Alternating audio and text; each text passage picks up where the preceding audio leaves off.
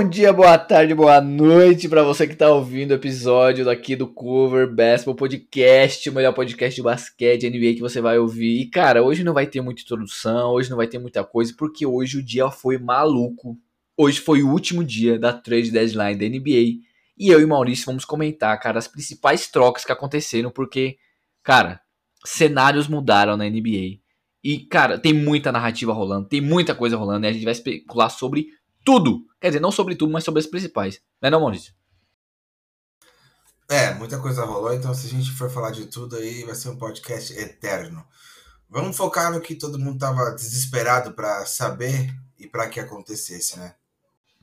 É, exatamente. E não tem como começar de outra forma a não ser a troca do dia, a troca, a negociação da temporada, que é James Harden saindo do Brooklyn Nets indo para o Philadelphia 76ers, que envia para o Brooklyn Nets Ben Simmons, Seth Curry e Andrew Drummond e duas escolhas de primeira rodada do draft. Cara, me fala o que, você achou é, dessa troca, mas primeiro é, eu quero fazer uma pergunta sobre o quão decepcionante foi esse Big Three do Brooklyn Nets que jogou apenas 16 partidas juntos. Cara, realmente, 16 partidas juntos. Isso é, é surreal. Eu lembro que a gente tinha uma percepção assim de que esse time de Brooklyn ia ganhar dois, três títulos, que Kevin Durant fez a escolha certa de ir pro Brooklyn e que a troca de Stephen Curry e companhia pela galera de Brooklyn com Irving James Harden teria sido a melhor escolha. Aparentemente não. Problemas de lesão, problemas em relação ao Kyrie Irving jogar, problemas com a vacina, né? É, então, nós tivemos algumas variáveis que ninguém imaginaria postas na frente desses três jogadores e principalmente na frente de Duran, que eu acho que foi quem é, convocou todo mundo para esse time e que tinha essa confiança de que conseguiria ganhar fora da Califórnia. E não aconteceu. Então, assim, eu acho que, em geral, a galera se frustrou. Uh, eu acho que, de alguma forma, Davi, por equívoco que pareça, foi bom para eles três. Principalmente para o Duran, que não teve o legado manchado por estar num time com James Harden, Kyrie Irving e companhia em alto nível e ter perdido é, ou ter deixado de ganhar o título. Então, ficaram os três juntos por pouco tempo, jogaram pouquíssimas partidas e, e então não estiveram realmente é, sempre todos à disposição. Então, me parece que você consegue mitigar a ideia de fracasso. Me parece que as variáveis falaram mais alto e a gente sente que talvez o, o o legado do Kevin Durant ainda não tenha sido manchado. Agora a gente tem um outro cenário, né? James Harden está fora e a gente tem agora a adição de um outro jogador muito interessante que é Ben Simmons. Só que ele não vem sozinho, né, Davi? A troca trouxe mais gente. É, vem Ben Simmons, vem Andrew Drummond, vem Seth Curry e vem também troca, também vem escolhas de, de draft, né? Ao ponto que eles mandaram, se eu não me engano, James Harden pro 76ers, né? E o Paul Millsap. Então, assim, cara, foi uma troca, eu acho que bem equilibrada para ambas as equipes. É, acho que é, o Harden é um tipo de jogador que qualquer franquia hoje ainda quer, porque eu acho que ele ainda tem muito que apresentar se tiver junto com outro jogador de, de patamar altíssimo, elite, que é o caso do Embiid e o próprio elenco do 76ers que tem é, jogadores que podem contribuir. Não esqueçamos que tem Tobias Harris ali, Tyrese Max está tá evoluindo bem. Então, assim, dá pra, dá pra brincar ali naquele 76ers, sabe? É, mas, assim, eu acho que foi uma troca interessante para os dois times.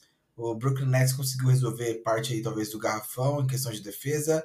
Trouxe mais alguém para espaçar junto com o Joe Harris é, e o Perry Mills.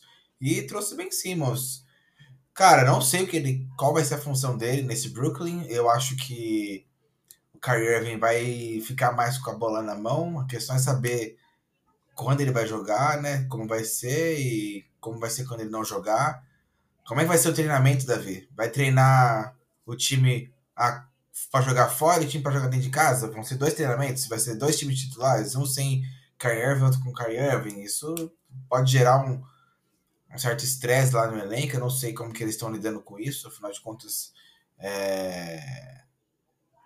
a equipe se mostrou sempre bastante unida, por mais que teve essas, essas situações aí com, com o Kyrie Irving, o Kevin Durant sempre disposto a recebê-lo.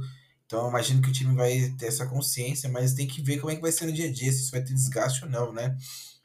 Mas agora sim, depois de falar quem foi para quem e quem saiu, eu queria só opinar para saber é, se, na sua opinião, eu vou dar minha primeiro, quem se deu melhor nessa troca. E de verdade, eu acho que Brooklyn Nets saiu melhor nessa troca. Acho que as peças que eles trouxeram por James Harden e Paul Millsap seria muito difícil trazer se não fosse para trocar um jogador tão bom como, como o James Harden e se fosse uma uma tentativa de trazer eventualmente até em free agency desses jogadores ou troca de outros jogadores seria muito difícil. Cara, trazer Ben Simmons, trazer Seth Curry e Drummond, principalmente pela parte defensiva dele, cara, isso aí foi uma troca muito interessante pro Brooklyn Nets. Para mim, sai vitorioso o time de Brooklyn, viu? Eu acho. Cara, eu vou seguir você nesse raciocínio porque além de claro, o James Harden ser um jogador mais caro ele vai, ele requer mais peças para fazer esse realmente esse essa troca ficar equilibrada. A gente tem que olhar pro, pelo, é, para o que que o Philadelphia precisava e para o que que o Brooklyn precisava. É, olhando dessa perspectiva, eu acho que é muito difícil a gente não chegar na conclusão de que o Brooklyn se saiu melhor nessa, nessa troca, até porque eles ganharam espaçamento de quadro com o Steph Curry, é, ganharam proteção de ganharam fiscalidade no Andrew Drummond e ganharam defesa e playmaking ali no Ben Simmons. Claro que tem também todos os poréns é, do Kevin Durant voltando de contusão, do Kyrie jogando só é, fora de casa e etc, etc. O Brooklyn Nets está agora com nove derrotas seguidas. Então, esse time ainda vai engrenar. Eu acho que eles não são favoritos para esse ano, mas eu acho que para a temporada que vem, se esse time ficar junto, aí sim eles vão se tornar favoritos.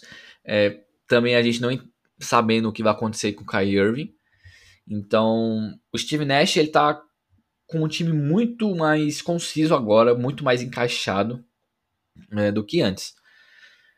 O que eu penso sobre o Philadelphia 76ers, eles, ganhavam, eles ganharam exatamente o que eles queriam, que é poder de fogo. O Joel Embiid estava muito solitário ali no ataque, e é muito engraçado a gente pensar que o James Harden está indo para o time do Philadelphia 76ers quando o Joel Embiid está tendo a melhor temporada da carreira, ele dera a briga pelo MVP. James Harden já sabe um dos melhores pontuadores da história, já foi MVP, um dos melhor, para mim o melhor playmaker da NBA. E isso vai, cara, gerar um ataque absurdo para Philadelphia. Eu estou muito curioso para ver como é que isso vai é, funcionar. E ainda mais tendo o Doc Rivers atrás desse time. É, o Brooklyn saiu vencendo. E voltando um pouco no assunto da decepção, que foi esse, esse trio, cara, eu ouso dizer que é, é a junção de estrelas mais decepcionantes da história da NBA. Porque a gente tem Kevin Durant que está no auge, o Kyrie Irving com problemas fora de quadra, mas mesmo assim tá no seu auge. O James Harden que não tá no seu auge, mas consegue jogar em nível MVP. E os três não conseguiram se entender, simplesmente porque não conseguiram ficar tempo suficiente juntos. A gente tem na história é, o Charles Barkley, o Clyde Drexler se juntando com o Raquel Lajon, mas os três já estavam muito acima da idade. A gente tem o Carmalone, o Gary Payton se juntando com o Kobe Shaq, só que eles chegaram às finais. Então, e esse time não chegou nem às finais de conferência, ganhou uma série junto só. E é complicado quando a gente olha realmente para esse legado que esse time vai deixar, mas eu acho também que não vai manchar, por enquanto, a história do Kevin Durant, que está escrevendo a história dele com o Brooklyn Nets e é o melhor jogador desse time, by far, por muita coisa. E eu acho que o Brooklyn Nets realmente ganhou essa, essa troca, porque Ben Simmons, para mim, é o ponto crucial. Se ele voltasse a ser o que ele era, um dos melhores, cara, dos 5, 3 melhores defensores da liga e um dos melhores passadores da NBA, cara, o Brooklyn Nets ganhou muito. Ele ganhou muito, mas ganhou muito mesmo. Porque imagina a habilidade de criar jogadas do Ben Simmons tendo a, a maior arma ofensiva da, da NBA hoje, que é o Kevin Durant. Dos últimos 10 anos, na verdade, né? Então é, é muito interessante a gente ver como é que esse time pode encaixar, tendo o Perry Mills, que está fazendo uma temporada incrível, com o Andrew Drummond, que eu acho é, que é melhor do que o DeAndre Jordan, por exemplo, que estava em Brooklyn. Então ele vai dar esse, esse tamanho a mais para o Brooklyn Nets, que confesso que agora está bem interessante, só que eu ainda acredito que times como Miami Heat e Milwaukee Bucks estão na frente na Conferência Leste. E no Philadelphia 76ers, com o James Harden, mesmo acreditando que o encaixe foi melhor para o Brooklyn Nets, o momento do Philadelphia 76ers era melhor, o Joe Embiid, cara, tá vivendo o melhor momento de sua carreira.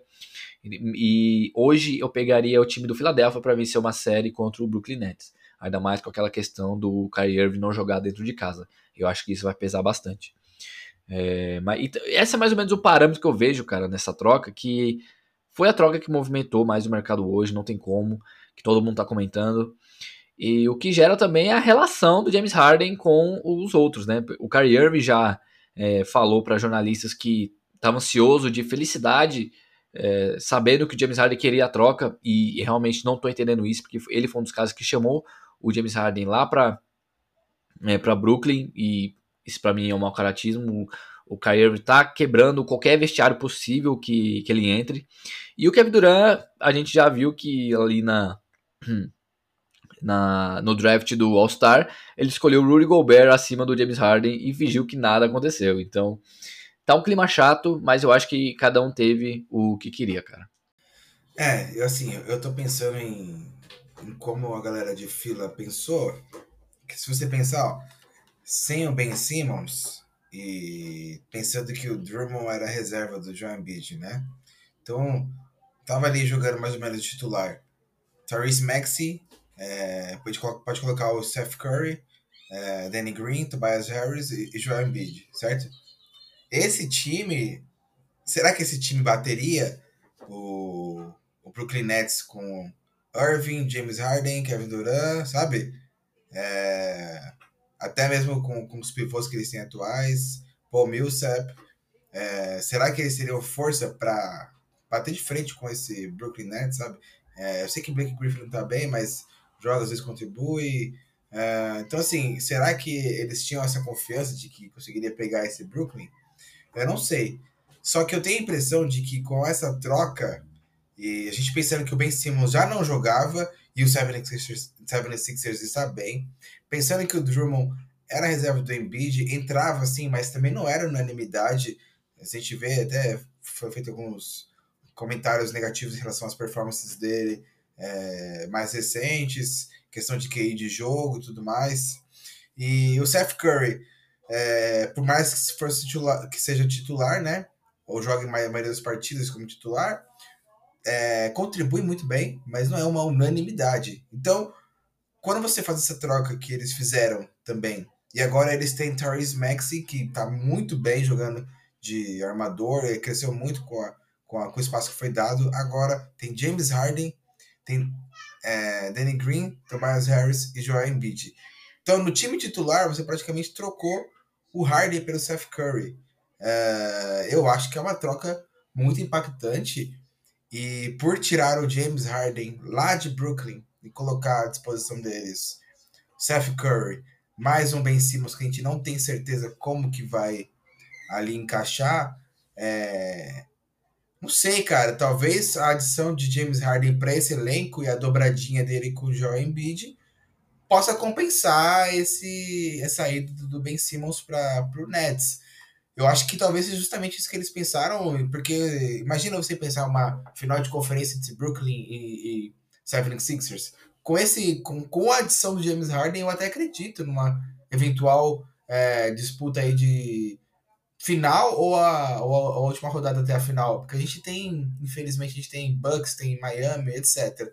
Mas o James Harden, se ele jogar da forma como ele já jogou, com essa dobradinha com o João Embiid, cara, o João Embiid, ele é muito animal. E o resto do elenco pode contribuir muito defensivamente também.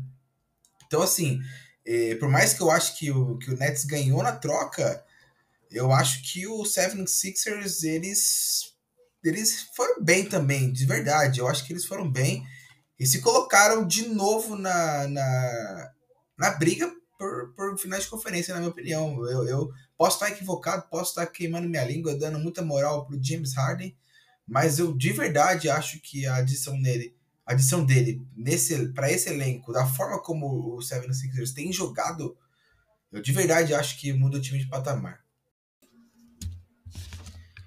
Também acho, cara. Concordo. É, o time do Philadelphia 76ers realmente agora tá em uma outra prateleira e vai tentar realmente mais do que nunca o título do que nos últimos anos, né? A gente vi, viu ali aquele time com o Jimmy Butler, com o Ben Simmons e com eles, e com o Joe Embiid, que não deu muito certo, e agora eles têm um poder, cara, defensivo e ofensivo bastante equilibrado, mesmo com a saída do Seth Curry. Tobias Harris ficou, Terry Maxey também tá ali, o que é muito bizarro. E, cara, já partindo pro lado um pouquinho mais negativo da questão é, da trade deadline, é, um dos destaques foi um time que não se movimentou, por incrível que pareça, que foi o Los Angeles Lakers.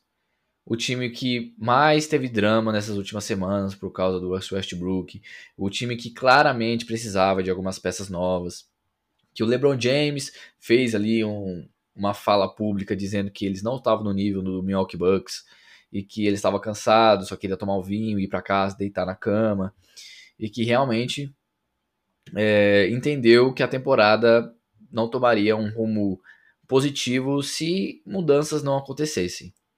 Porém, chegou 5 horas da tarde e o Lakers não fez nada. Cara, como é que você acha que o Lakers vai continuar com esse time? É, que mudanças você achava que eles poderiam fazer mesmo com o contrato do Russell Westbrook? E o que resta para a temporada do Los, Angeles, do Los Angeles Lakers, cara? Porque vai ser mais uma temporada desperdiçada do LeBron James e do Anthony Davis, mas porque tirando a primeira, né, que foi ali que eles venceram o título, porque depois disso não aconteceram coisas legais não, cara. O que, que você acha dessa situação geral do Lakers que não tá agradando ninguém? Assim, ó, infelizmente a gente vai, vai ter que voltar alguns podcasts atrás que a gente já tinha comentado sobre esse elenco do Lakers que estava sendo formado. A gente foi, ficou talvez até taxado de, de chato, de inadequado por criticar esse, esse elenco que estava sendo formado. Mas nós já demos a letra há algum tempo já, né, Davi? Não tinha muita perspectiva desse time dar certo não, na minha visão, não tinham as peças necessárias, é, às vezes de qualidade, às vezes de vigor físico. É, era um time que eu imaginaria mesmo que deixaria a desejar. E dito e feito, cara. A gente, a gente talvez contou que alguns times não tivessem o impacto que teriam nessa temporada, mas são jogadores novos que tinham a tendência deles era evoluir. Que para mim, eu tô fazendo referência direta a Memphis Grizzlies, que já vinha numa uma crescente e hoje está bem forte em posições altíssimas na Conferência Oeste. Faço referência até ao Timberwolves, Davi, porque, meu, eles estavam, se não, se eu não me engano, numa sequência de quatro jogos, até que agora perderam. É, mas, assim, time jovem, com Anthony Edwards, com Carl Anthony Towns, com D'Angelo Russell e companhia. E às vezes a gente estava contando que é um time que não daria em nada essa temporada. E tá numa crescente bem interessante e tá sobrando para quem? Sobrando pro Lakers. Sobrando para um time que a gente já imaginaria que não, não ofereceria o que as peças principais imaginariam que seria oferecido. Muito se falou né, de como eles se desfizeram de jogadores é, importantes para a rotação. É, eu não sei se é uma parada de. Às vezes não percebeu o valor do jogador perceber o que ele pode oferecer e aí ir atrás de medalhões.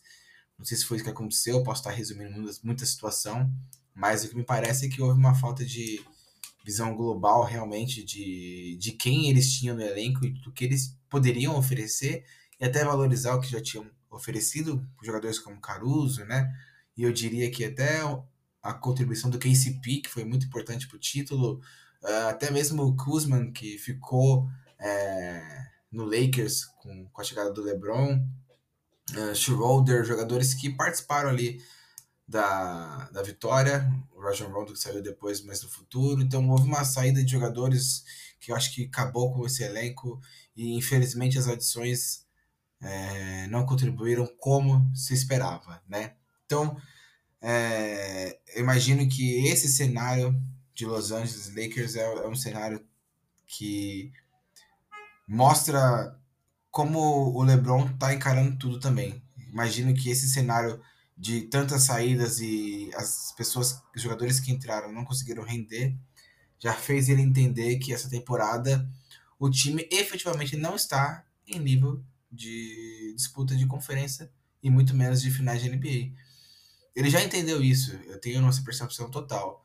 E eu acho que ele já entendeu e ele já tá de boa, acho que ele tem fome de vitória, óbvio, tem fome de título, mas eu acho que ele já entendeu que essa temporada acabou. Talvez ele não queira se desgastar é, como se desgastou em outras. Talvez seja a hora de entender que vai dar o melhor dele, com certeza, até o fim.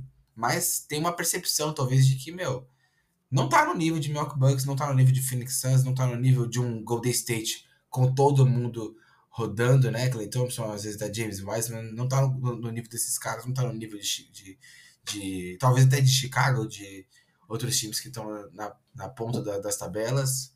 E ele entendeu isso. É, obviamente, nenhum jogador do, do nível do LeBron e com a fome que tem assim de, de vitória, vai largar a última temporada. Tenho certeza que não. Mas ele já tem uma consciência de que é, não chega, não chega e já era. E isso frustrou os torcedores do Los Angeles é, até o presente momento e continuou a frustração a partir do momento em que o time não se mexeu na, na nesses momentos finais para as trocas que tanto se esperava. Uh, a questão é que, infelizmente, eu creio que o Russell Westbrook esteja com um valor de mercado muito baixo. É, imagino que. Não imagino muitos times que queiram é, ele agora, o contrato dele. Não sei se o. Não sei a sua opinião, mas na minha opinião, fora ele, não tem muita ferramenta de troca ali em Los Angeles. Uh, não tem jogadores que finalmente possam interessar outros times.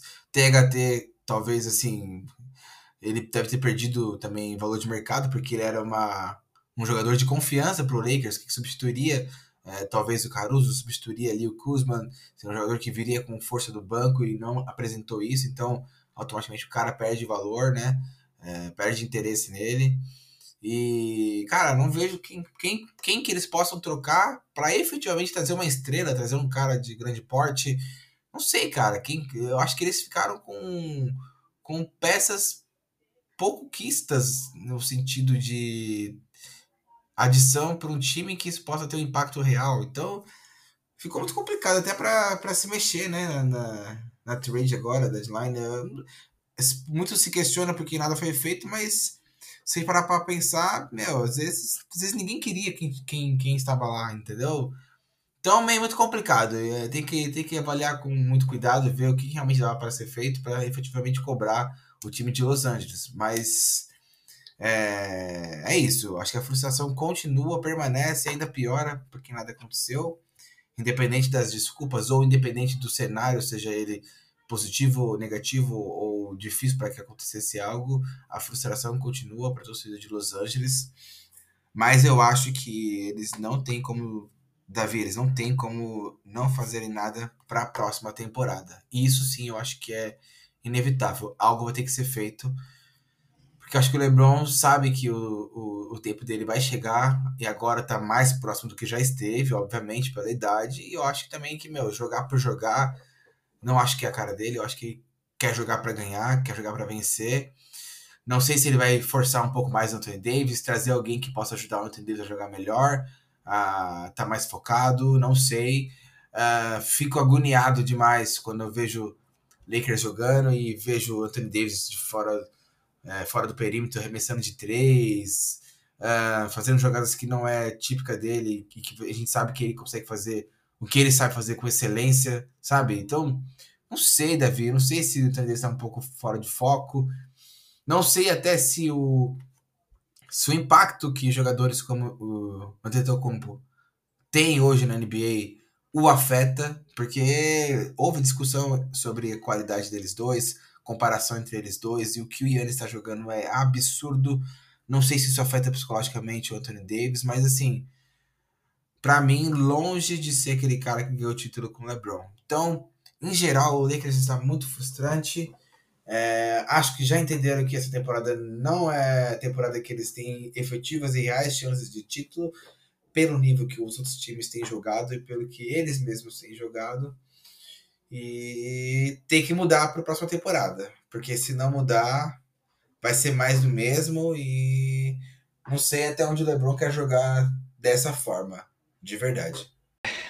Eu acho que essa temporada já tá, já tá bem clara que o Lakers não vai conseguir ir aonde queria.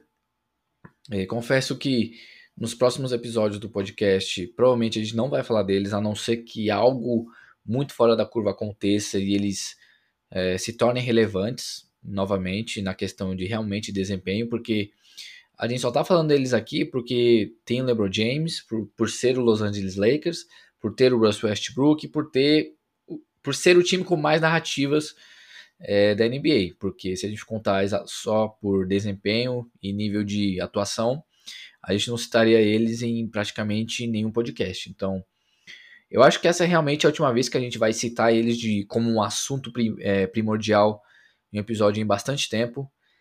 É, talvez é, no play-in ou nos playoffs a gente volte a falar deles, mas na temporada regular acho bem complicado a situação deles. Então, é, cara, é bem frustrante, frustrante mesmo, porque o LeBron James ele tá jogando em nível MVP, tá tendo uma das melhores fases ofensivas dele da carreira, isso mostra, pelo menos, que ele consegue ainda jogar, pelo menos por uns dois anos em alto nível. É, cara, eu realmente vejo o LeBron James jogando por mais cinco anos, seja por dois em alto nível e três sendo ali um jogador de 20 pontos, 18 pontos por partida. Eu acho que ele consegue manter esse nível, então é, nesse tempo ele vai tentar ganhar um título, cara. Ele vai tentar ganhar um título e eu acho que é, essa é uma temporada muito atípica, porque quando a gente olha a administração do Rob Pelinka pós título de 2020, foi uma das piores que eu já vi, cara. É, mudar o time completamente é, na temporada seguinte tirou a química e mudar de novo tirou a química mais ainda. É, e a gente consegue perceber a confusão deles quando eles estavam procurando o Dennis Schroeder agora na trade deadline. Um jogador que eles dispensaram na última temporada. Então, é uma administração que não está sabendo o que fazer. Claro, muito, é, muitas pessoas têm suas parcelas de culpa, mas tem é, carregar essa culpa mais realmente no Rob Pelinka, que é o cara que ele tem a última ali canetada, que é o cara que comanda tudo. O LeBron James sim tem muita influência, só que o Rob Pelinka que é o dono, o Rob Pelinka que é o chefe, e ele precisa realmente, é, falando português claro, botar o pau na mesa e falar, eu que mando aqui. É, e não foi isso que aconteceu. É, ele não teve é uma estratégia muito boa nessa off-season. É, apostou em um time experiente, mas com muitos defeitos que acabaram agravando mais do que eles queriam é, dentro de quadra. E essa vai ser mais uma temporada que a gente está vendo desperdiçada do LeBron James. É, falando só do aspecto dele, é, é, igual o Stephen Curry no ano passado. Teve uma das melhores temporadas da carreira, provavelmente individualmente falando, ofensivamente a melhor, mas o, o Golden State Warriors não ajudou e eles não se classificaram para os playoffs e acho que é isso que pode acontecer. Só que eu acho que seria ainda mais absurdo porque eles têm peças. O Malik Monk está jogando muito bem. É, eles têm ali o Wayne Wellington que quando quer consegue jogar alguma coisa, mas tem LeBron James e Anthony Davis e Russell Westbrook, que mesmo tem, é, estando na pior fase da carreira, é um ex-MVP é um jogador entre os 75 melhores de todos os tempos. É um jogador único na história da NBA. Então, é um cara que a gente espera o um nível de desempenho, só que não está entregando. O cara está quebrado é, mentalmente. A gente viu ali, já são dois jogos seguidos em que ele não joga no quarto período. É, mostra que ele tem alguma coisa com o Frank Vogel. Aliás, o Jalen Rose, analista da ESPN, disse que eles têm alguma briga que da negociação do Westbrook com os Los Angeles Lakers, o Frank Vogel não participou, então dá a entender que o Frank Vogel não queria ele no time. Isso já gera um background é, bem complicado. Se a gente lembrar, o Anthony Davis brigou com o Dwight Howard em quadra é, nessa temporada e pouca gente não lembra, e pouca gente lembra. Então é um time muito bagunçado. É um time que, para mim, não vale a pena ser comentado. A gente só tá comentando porque realmente foi um destaque hoje, mas se, se eu puder, eu não quero mais falar deles porque eles não merecem ser falados. É, eu só gostaria de falar deles agora quando eles apresentassem algo é, realmente digno dentro de quadra, obviamente com exceções de contusão, de alguém sair na temporada, ou de realmente eles dando um pulo de, cara, de desempenho que a gente ainda não viu nos últimos anos. É, vai ter que ser algo realmente milagroso. Eles vão ter que fazer funcionar com esse elenco. Então, bem complicada a situação do Lakers, bem complicada a situação do LeBron James. Anthony Davis, cara, muito inconsistente, voltou bem, mas nas últimas duas partidas, que nem você falou, contra o Yannis, que leva essa disputa muito pessoal. O Yannis Antetokounmpo ele leva essa disputa muito pessoal porque ele quer acabar com o Anthony Davis. Ele quer mostrar que ele não está no mesmo nível. Porque eu lembro que quando o Lakers ganhou o título, todo mundo falava que o Anthony Davis era melhor que o Yannis. Mesmo, mesmo o Yannis tendo vindo de uma temporada histórica na temporada regular e ele não, te, não tendo tido ido muito bem ali na nos playoffs. Depois disso, cara, o Yannis ele só mostrou novamente, de novo, toda vez que ele realmente é melhor do que o Anthony Davis, seja da maneira que você interpretar, porque Muita gente fala, ah, mas ele é mais talentoso que o Yannis. Cara, para mim isso não significa nada. Porque o Yannis ele tem muito mais vontade e eu consigo argumentar hoje que o Yannis é mais talentoso do que o Anthony Davis. Porque o Anthony Davis, ele, o Yannis ele consegue defender melhor em todos os sentidos. O Yannis ele consegue é, ele tem mais habilidade com a bola, ele tá com, mid, com mid-range absurdo, ele tá arremessando muito melhor que o Anthony Davis nessa temporada, tá evoluindo, sempre mostra evolução, coisa que o Anthony Davis, desde que ganhou o título, só regrediu. Sim, teve as contusões, tiveram as contusões, mas se a gente lembrar do que o Yannis fez nas, na, nas finais, tendo o joelho quase dobrado do outro lado e voltando uma semana depois para colocar 50 pontos num jogo de fechamento de, de temporada, um jogo de fechamento das finais, não tem muito o que a gente dizer. Então, Anthony Davis, para mim, é um dos jogadores mais é, inconsistentes, é, mentalmente falando, que eu já vi na NBA. LeBron James jogando um absurdo, é discutivelmente o melhor jogador do mundo hoje ainda, na temporada 19 é, de sua carreira, mas o time não está encaixando. Então, seja problema com o técnico, seja problema com o encaixe, seja problema de idade, de, de defesa. É um time muito bagunçado, eles são um desastre e eu espero não falar mais deles a não ser bem é, nas próximas semanas e nos próximos meses. Quer adicionar mais alguma coisa, cara? Então, cara, olha, sobre o que a gente falou agora, sem mais observações, nada mais de Lakers. É, para me despedir, eu só quero fazer menção honrosa a dois times que eu achei é, bem interessantes esses últimos jogos e estou bem, bem impressionado. Duas menções honrosas positivas, uma para o Boston Celtics, que vem que vem para seis jogos e seis vitórias em seguida, e Toronto Raptors, que está com sete vitórias em seguida. Então, bem interessante. É, Pascal Siakam teve, pelo menos esse último jogo agora que eu vi estatísticas dele, um jogo bem interessante. É, gosto das peças que tem em Toronto.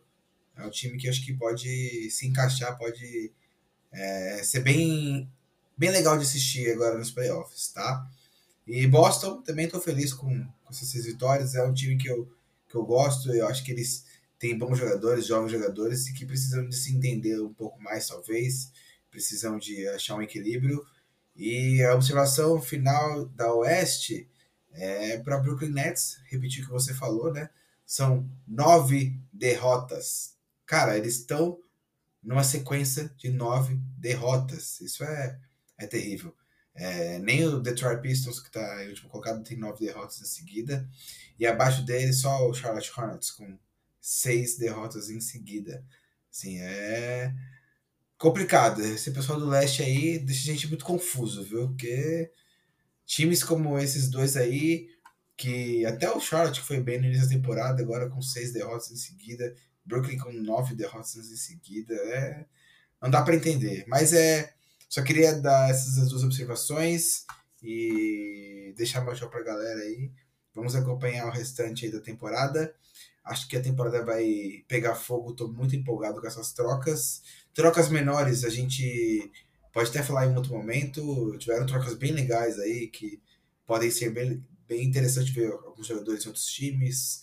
Uh, mas vamos falando no decorrer dos próximos podcasts. Quando a gente falar desses times, automaticamente a gente falar desses jogadores novos.